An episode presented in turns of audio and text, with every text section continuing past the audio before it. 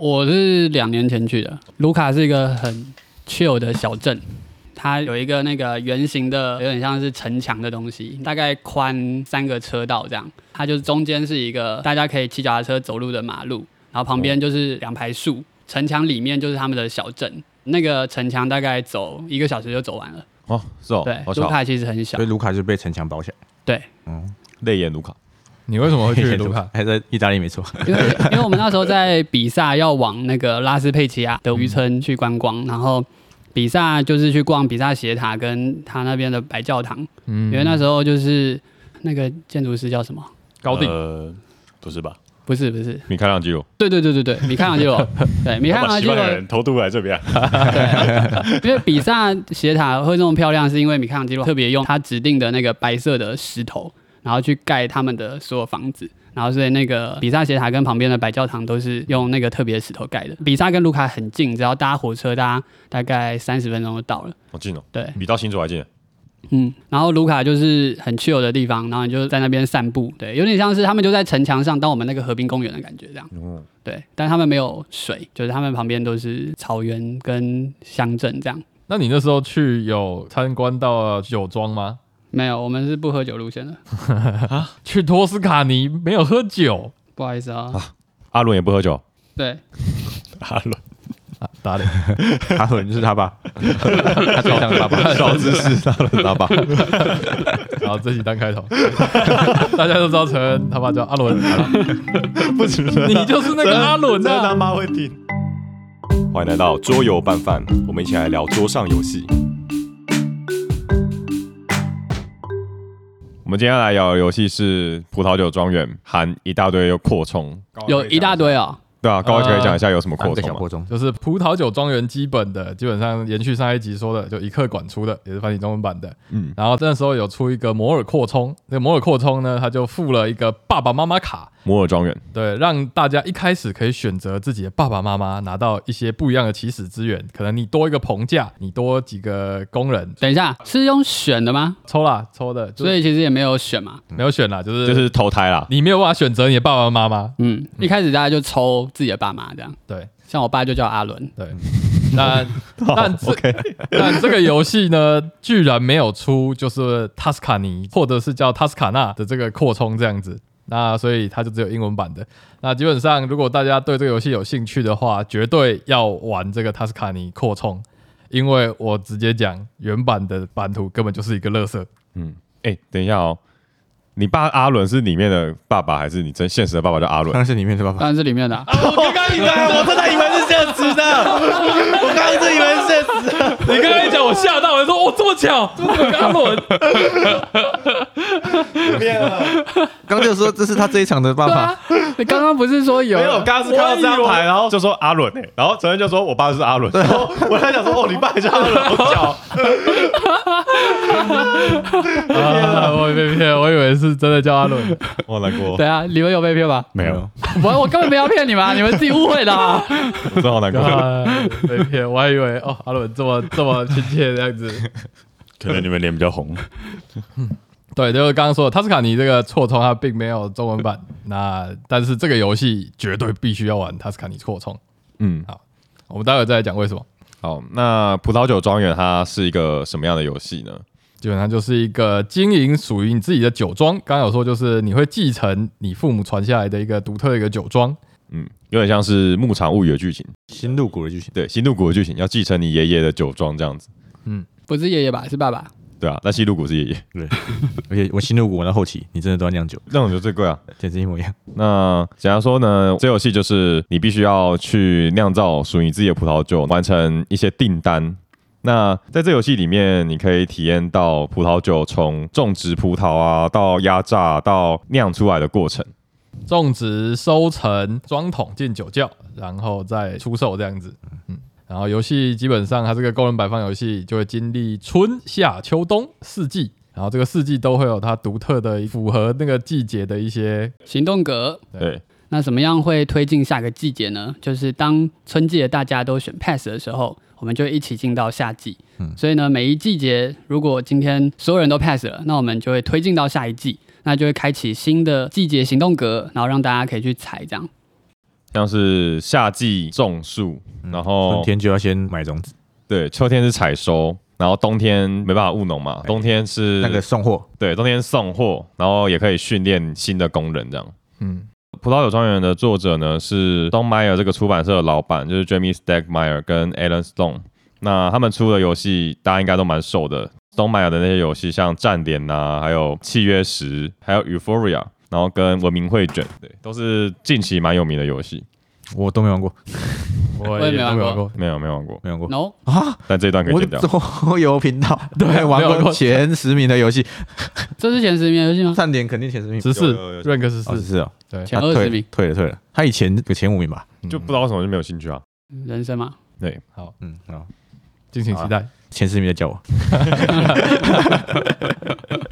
所以葡萄酒庄园这游戏的重点呢，就是我们要从头到尾一条龙的这个葡萄酒产业，讲一下到底要怎么样才能酿出一瓶葡萄酒。好，首先爸爸妈妈留给我们的田地呢有三个，在我们的个人图板上，我们有三块田。嗯，那在春天的时候呢，你可以去拿所谓的葡萄树卡片。那这葡萄树卡片它有分成红葡萄跟白葡萄，那以及它的葡萄的等级。它里面的葡萄有超级多种，六七八种卡片。那每一种葡萄真的都是塔斯卡尼他们真实存在的。我之前有去上一个葡萄酒的课，那就很有感觉。你有上葡萄酒课？刚好有一个认识的朋友，他真的在考葡萄酒的证嗯照，哦所以，他就分享这样子，我记得你好像提过，你还有约那个朋友一起来玩这个游戏，没有错。然后我就问他说：“哎、那这个对你们来讲说有没有特别有感？”完全没有，对，他说、 呃还好。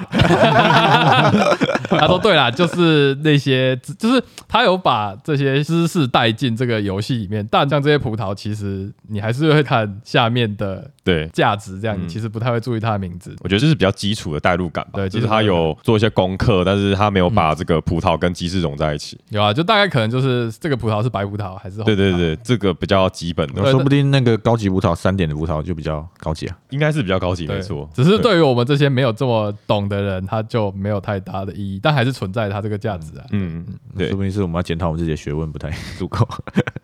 那等级越高的葡萄，你还需要在你的庄园里面，嗯就是建设一些基础的设施，像是棚架嗯或是灌溉系统。对，对，比较贵的葡萄比较娇贵嘛，所以需要一些系统去维持它的那个生命这样子。嗯，那当你拿完葡萄卡之后呢，你在夏天你就可以把它种到你的田上面。没有错。那再来呢，秋天的时候，你可以进行一个行动是采收。嗯，对，那采收你就可以把葡萄采下来，放到我们的葡萄压榨桶，就是在个人版图的下面。在压榨桶里面的葡萄，你每一年结束的时候，它也会升级。嗯对，就是越越沉越像这样子。传统的酿酒盆应该就是全村的人一起下去 采，踩的那种，踩它对它那个图案看起来真的就是大家下对对去对踩的那种。然后小时候看到这个，觉得谁敢喝别人采过的酒，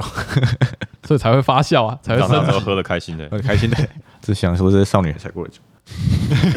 一定都是阿妈，一定都是阿妈。那在秋天，你除了采葡萄，你还可以做一件事叫装桶，对，就是把压榨桶里面的葡萄放到你的酒窖里面，让它变成一桶一桶的酒。我不知道是不是一桶一桶、欸，威士忌是一桶一桶，可我不知道红酒是一桶一啊桶是啊。也是一种那个对威士忌不是常来说它泡雪莉桶，对对对，它其不实同的就是用葡萄酒的酒桶。对对，装过葡萄酒的哦。酒桶来再装威士忌，所以它就会有会有那种葡萄酒的味道啊。哦而且你有看过那个啊柯南，你就知道葡萄酒用木桶装的。呃，哦你是说那一集那个砍破那个？对对对，贝克街的网页好，那我觉得蛮特别的是，在这里酿酒的时候，你可以做一些选择，像是红葡萄，你可以直接酿成红葡萄酒；白葡萄酿成白葡萄酒。那你也可以去做一些调配。那这游戏有两种，应该说比较高级的酒吧，就是嗯红加白葡萄，它会变成粉红酒。嗯那白葡萄加两倍的红葡萄会变成气泡酒。嗯，对，那这两种酒都会比较高级，会符合比较厉害的合约，就是嗯你可以赚比较多的钱跟分数这样子。我其实是玩了这个游戏，我才意识到原来所谓的粉红酒就是红葡萄加白葡萄的酒，哦，所以粉红酱也是白酱加红酱。哎，是这样嗯吗？对对，对好像啊好是粉红 酱。 好，那冬天的时候呢，我们就会做一些，比如说完成合约啊，就是送货。嗯对，那送货这件事情呢，这游戏有一个蛮特别的地方是，你送货你当下马上得到一个分数，嗯以及在游戏的未来，就是到游戏结束，你都会有一个收入。这边的收入指的是每一年结束之后，你可以获得的一个嗯稳定的一个收入，这样子。有点像收尾款的概念，嗯，对，我这边其实代入感是那个你先卖酒给他，然后你就会印出那个商标，啊他以后再买你的酒，你都会赚那个版权。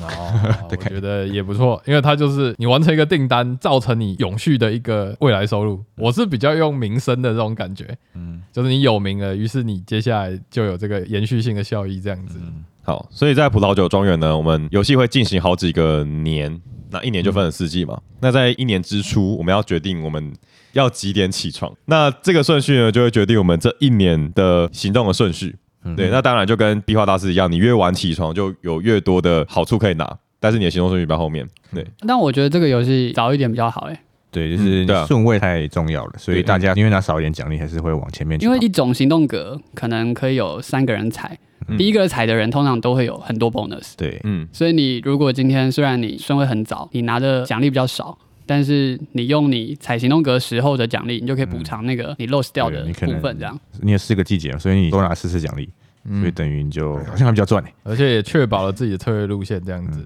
不会被卡。我就要看当时你的策略，因为像最晚上班的那个人，他会多一个工人，你会比别人多一栋。而且因为这游戏有一个蛮特别的地方，就是当今天有人过完冬天，他选择 pass 之后，他的工人会被收回去。嗯，其他人还有工人还没有在这一季用完，他诶、他就可以马上去占你嗯空出来的格子，这样子。这个机制还蛮特别的，大家听到的时候都觉得好奇怪。一个工人摆放你，他先 pass，他先会把位置空出来。正常的工人摆放是大家一起 pass，然后这个位置通常只能有一个人踩。所以人多的好处还蛮多的。我刚刚应该是最早升满的。啊，那基本上我们的葡萄酒的生命历程大概是这样，嗯，对，就是种树、收成、酿、采酒、送订单。这游戏玩起来会真的有一种你在经营一个真正的葡萄酒庄的感觉。超赞，就没有一丝不太对劲的感觉，就嗯真的都很有代入感。好，那我讲一下，就是塔斯卡尼这个扩充跟原本基本版的差异，就是它整个换了一个基本图版。嗯，那原本基本版的那个版图呢，它有点奇怪，它春天跟秋天没有工人摆放，秋天也没有，秋天也没有，它其实你一年两个季节睡就啊 好。 就是我睡觉， 我就春天在起床啊，我睡觉。对，像我们现在塔斯卡尼的这个扩充，它很单纯，就是我们每一季就是去做这一季的这一条的工人摆放就对结束了。原本的那个版本好像比较简单，但实际上没有，反而讲起来非常的复杂。但在塔斯卡尼扩充的这个版图里面，我们就只要教没关系，你就是这一季就做这些事情，每一季做各自的事情，没有其他额外的事情。就觉得很单纯，对，就是一个完全版的概念，它不是一个让事情变复杂、变得更深度策略，可以，当然也有啦，但它反而让事情变很单纯、很舒服这样子。嗯，对嗯，我觉得玩起来比第一次玩还好玩很多，对，你第一次是玩就是嗯就是基本的，对，春天只要起床就好，秋天不用做事那种。所以我真的觉得一客馆没有出扩充是到底是在想什么嗯 白痴，这么凶，那就是这么凶，喝了红酒的高尔就这么凶。对脸就这么红，我们就买了一瓶三九九的塔斯卡尼的红 酒，要把价钱也讲出来，对啊， 感谢讲汤斯卡尼就好。我今天特别去找了 一杯三千块啊。一杯跟那个产地一模一样的汤斯卡尼红酒，感谢中华民国那个呃蔡英文。五倍券，五倍券，然后右尾还买了一支甜白酒。好，那刚刚有说就是我们是在就是塔斯卡尼这个地方的酒庄这样子，那所以其实它还有一个行动，就是你春天的时候，你就可以到这个基础主板的左下角，它会有一个塔斯卡尼这个区块的地图这样子，嗯，它有明确画出六个区，那这六个区呢，你就可以去发挥你的影响力，有点像是四处去拜访， marketing 对顾客去发挥你酒庄在这个区域的影响力，这样子跟这个塔斯卡尼的这个地形就有了一个结合，这样子。这应该也是扩充吧？对，这也是扩充，原本没嗯有之这个前东没西、有这个，这就有点像是在一个原本工人摆放里面玩一个区域控制游戏。啊。 我觉得好对蛮有趣的。对，然后我就一开始就想到那个 AFK Play 有出那个炉石的搞笑影片，他说你在炉石里面左下角可以玩一个小小的游戏，然后小小游戏里面玩魔兽世界， 录出来魔兽世界，在炉石里面玩魔兽世界，怪怪的、啊，这个完全一模一样。你就左边左下角有个小格，在自己玩一个小游戏， 对。但那个小格其实存在感还蛮大的，嗯，嗯，对因为它其实蛮强的。对，它就是有一个行动叫做放 influence。啊那你放下去的瞬间，你可以拿到一个立刻奖励，可能是钱啊，或者给你一些嗯卡片。嗯那在游戏结束的时候，你在那边有最多影响力的人，还会拿到一个分数。嗯哎、这游戏的分数其实很难赚，因为这游戏的胜利条件就是玩的人里面，只要有人先突破二十五分，那那一年结束之后，游戏就结束。嗯二十五分是一个 trigger，这样对，这个游戏真的，因为它很有代入感，以至于它规则讲起来其实都超简单、超单纯，所以就变成说好像没有特别太要深入去解释的东西。我觉得这是这个游戏最棒的地方。然后塔斯卡尼扩充，它基本上它有加了一个建筑卡的扩充。塔斯卡尼版图有两面嘛，它第一面就是没有那个建筑卡扩充。我第一次玩的时候就是没有那个建筑卡扩充，然后第二次加入这个扩充之后，哦，我觉得超棒哎、我自己觉得它让我对这个游戏的加分又多了更多，这样子，它有一很多很有特色的，可能是建筑或者是机构，那都跟葡萄酒有关系。像我刚刚就建了一个叫做二次蒸馏的铁 桶，然后我还特别放了二次蒸馏的铁桶的影片给我们看， 在打出这张牌的时候，呃它就是可以帮助做气泡酒的一个工具，这样子，那我就可以缩减一个气泡酒的制成，因为它的影响力很大，所以让我有更有明确的一个风格出来。我说啊，那我就是要做气泡酒了。我觉得我刚刚拿那个蒸馏器很强、欸一年结束的时候，我的葡萄会直接跳两格，一般来说只会跳一格，就是加速熟成的那种对对感对对觉。对，我一开始玩基础版的时候没有这个扩充，特殊功能嘛，错对，因为游戏中一开始就只有三个工人嘛，嗯然后就像一般的工人摆放游戏，你都会在回合中你要采一个行动去把多的工人训练出来，嗯，然后在这个扩充里面呢，我们会训练额外的两个特殊工人。那这特殊工人不像一般的工人一样，就是直接摆上去，什么事都没发生，他会额外给你一个厉害的效果。嗯像我们这次开出来是一个叫做女生教授，然后它的功能就是你在同一个季节里面在摆教授的时候呢，你可以把之前有摆过的普通工人收回来，你等于这一年就免费多一栋。超强，对，然后另外一个也是很酷的功能叫做黑手党，它就是因为收保护费的收，保护费的概念。你只要摆在这个行动格里面，以后只要有人也想要摆在同一个行动格，那他就要骂死了要给你一块钱，付钱进场，对，就觉得很讨厌。 但也因为他收了保护费，他保证你可以进场。对，因为原本格子只有三个，所以理论上就只有三个人可以踩这个行动格。对但是因为有这个老大出在，所以虽然他要收钱，但是这三格的上限就不见了，对，保证你可以到这里来发挥你想做的事情，这样子。就增加那个变化性跟重玩性。对对对对。